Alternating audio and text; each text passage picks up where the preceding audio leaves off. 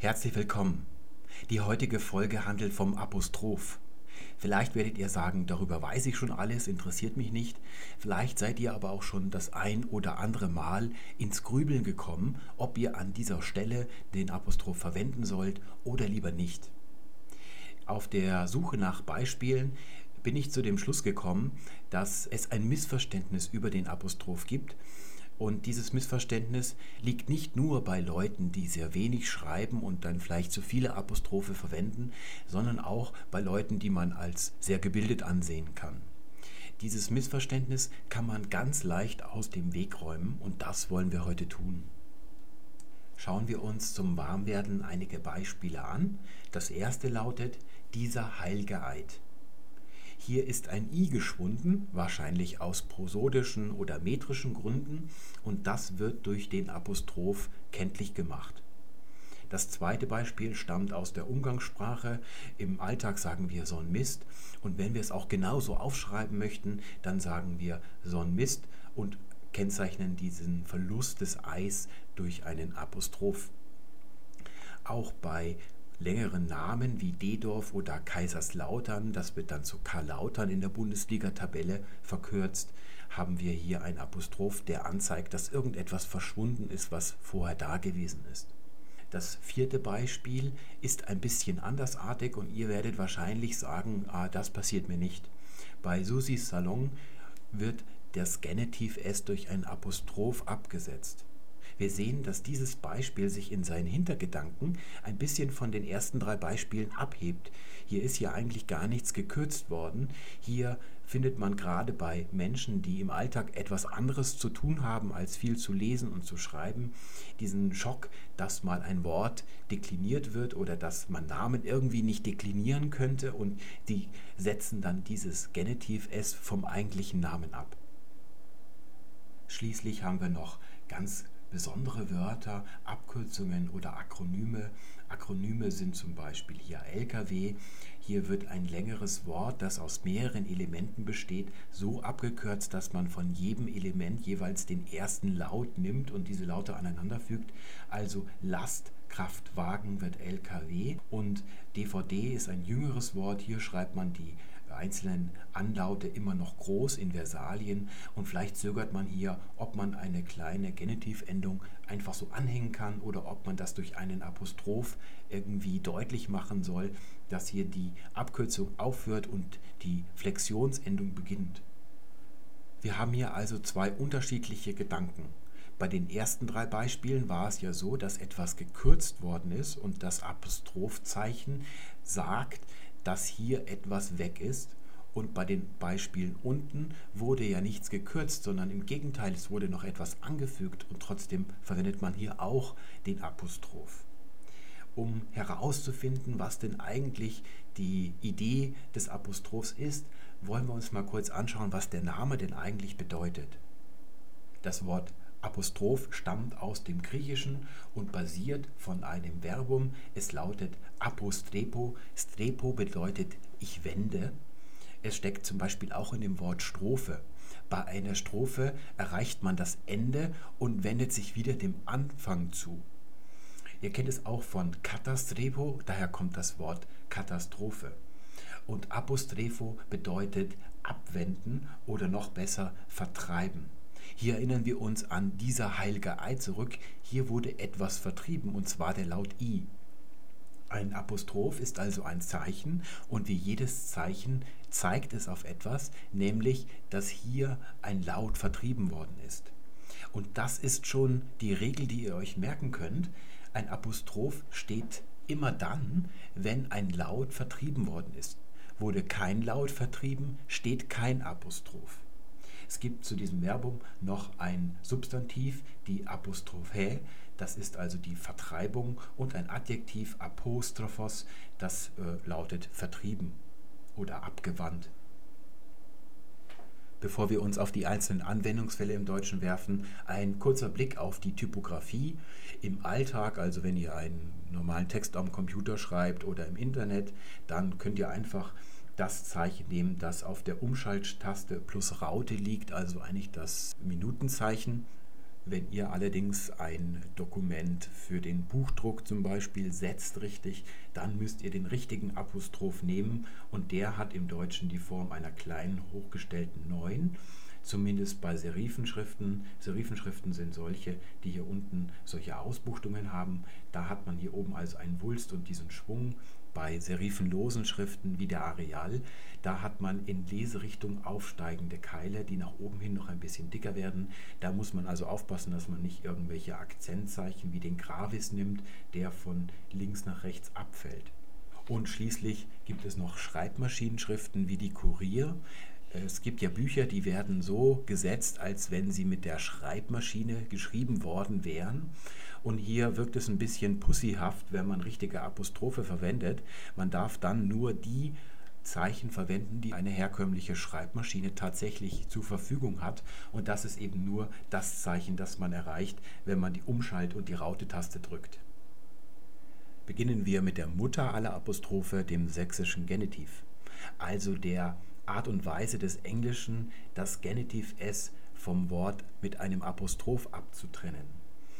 Diese sächsische Genitivbildung hatte ganz große Auswirkungen darauf, was die Deutschen über die Anwendung des Apostrophs so dachten in den letzten Jahrhunderten.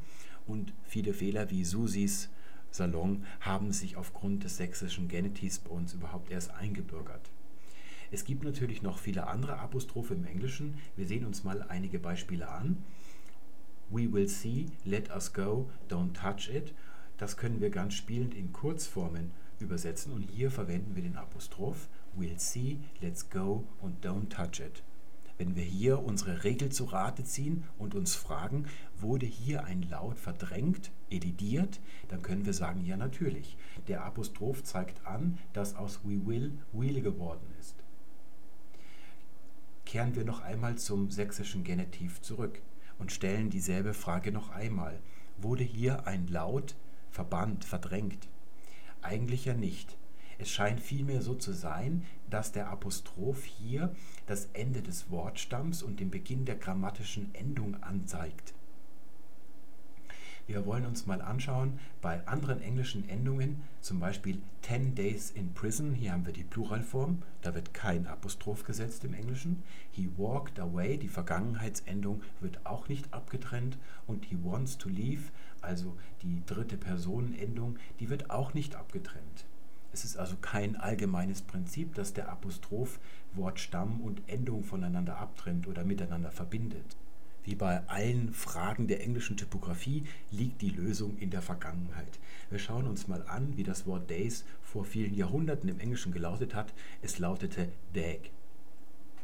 Wenn wir jetzt durchdeklinieren, sehen wir, dass der Genitiv, also was heute days ist, im Altenglischen noch dages lautet. Das heißt, die starke Deklination der Substantive ist völlig identisch mit der deutschen.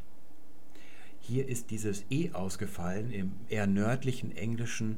Da war es eher ein A oder ein Ä laut und äh, dieses, dieser Vokal ist ausgefallen und den Ausfall hat man mit einem Apostroph gekennzeichnet.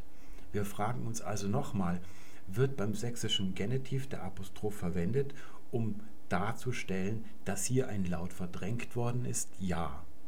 Selbst beim sächsischen Genitiv können wir also sagen, der Apostroph kann nur eine einzige Sache. Er kann kenntlich machen, dass hier mal ein Laut gestanden hat, der jetzt verschwunden ist. Der sächsische Genitiv ist allerdings die einzige Form, wo man als normaler Mensch, wenn man jetzt nicht sich eine altenglische Grammatik ansieht, denken könnte, dass hier eine Trennung von Stamm und Endung kenntlich gemacht werden soll. Aber diese Aufgabe kann der Apostroph nicht erfüllen. Das ist nicht in seinem Funktionsumfang enthalten. Es ist kein Feature, würde Steve Jobs, der hier tatsächlich im Internet einmal mit Steve Jobs mit Apostroph geschrieben worden ist, sagen. Es gibt noch andere wie Sarg mit Apostroph, rechts mit Apostroph. All diese Schreibungen basieren auf dem vom sächsischen Genitiv abgeleiteten Irrtum, dass hier der Apostroph vor einer grammatikalischen Endung stehen könnte. Wenn ihr glaubt, das passiert nur Leuten, die wenig lesen und schreiben und auf keinen Fall mir selbst, dann seid ihr im Irrtum. Dieses Problem kann sich jedem stellen und das Missverständnis, dass der Apostroph etwas verbinden kann, steckt in vielen Köpfen. Zum Beispiel in dem eines anerkannten Literaturkritikers, also einer Person, die den ganzen Tag liest und schreibt. Der hat gestern in einer sehr seriösen Zeitung im Feuilleton folgenden Absatz veröffentlicht. In Zeiten, in denen Journalisten Blogger verklagen, die Artikel auch nur auszugsweise auf ihren Seiten veröffentlichen, kommt eine Autorin daher und jetzt kommt eine abenteuerliche, aber durchaus akzeptable Neuverbbildung, Steuerung C, Steuerung V, sich einen Roman zusammen und wird dann auch noch und so weiter und so weiter. Und hier wird aus einzelnen Elementen ein neues Wort kreiert, also Copy and Paste ist hiermit gemeint und das wird auch ganz korrekt, das muss man anerkennend sagen, mit dem Bindestrich durchgekoppelt. Aber ganz am Ende hier verlässt den Autor der Rechtschreibsinn oder der Wortbildungssinn. Hier wird dann die Konjugationsendung T mit einem Apostroph abgesetzt. Und der Apostroph kann niemals etwas verbinden. Die einzige Möglichkeit, Elemente oder Buchstaben miteinander zu verbinden, ist der Bindestrich. Das ist seine Aufgabe. Hier müsste also ein weiterer Bindestrich stehen und dann wäre alles in Ordnung. Im Deutschen bilden heute starke Maskulina und starke Neutra den Genitiv mit S. Und der wird ganz normal ab ohne Apostroph geschrieben. Aus Haus wird im Genitiv Hauses. Weibliche Substantive dagegen bilden den Genitiv nie mit S, die Gabe wird im Genitiv zu der Gabe.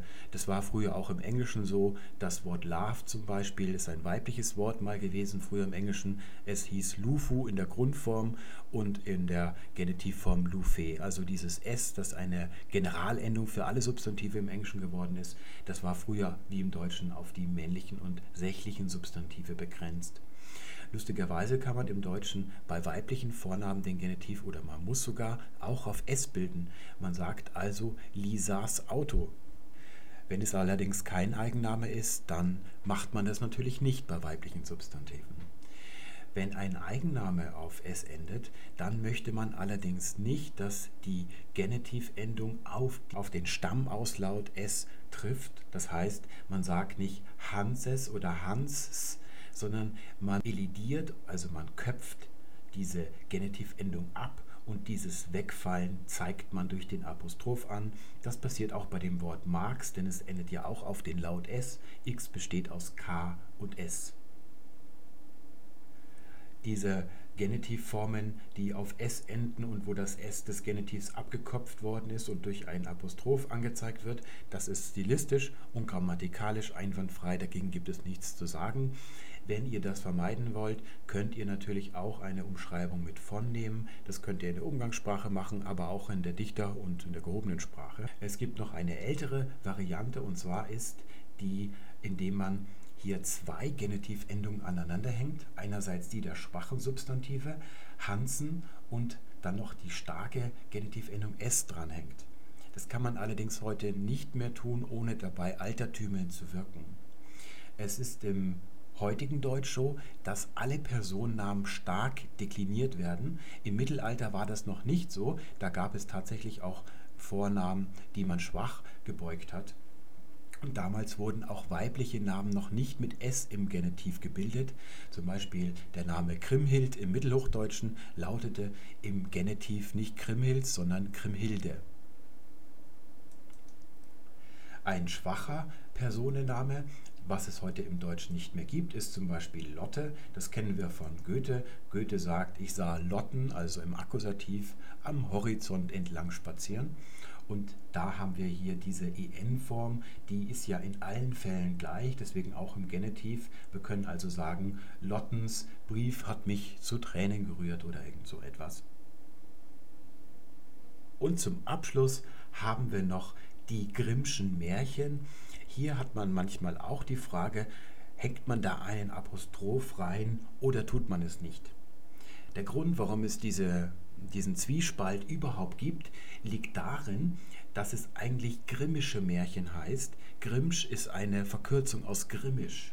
Wir hatten in einer anderen Folge dieses Anhängsel ja schon mal. Es steckt auch in dem Wort Mensch. Also Menesko ist das althochdeutsche Wort für Mensch und es heißt also wörtlich menschischer oder männischer.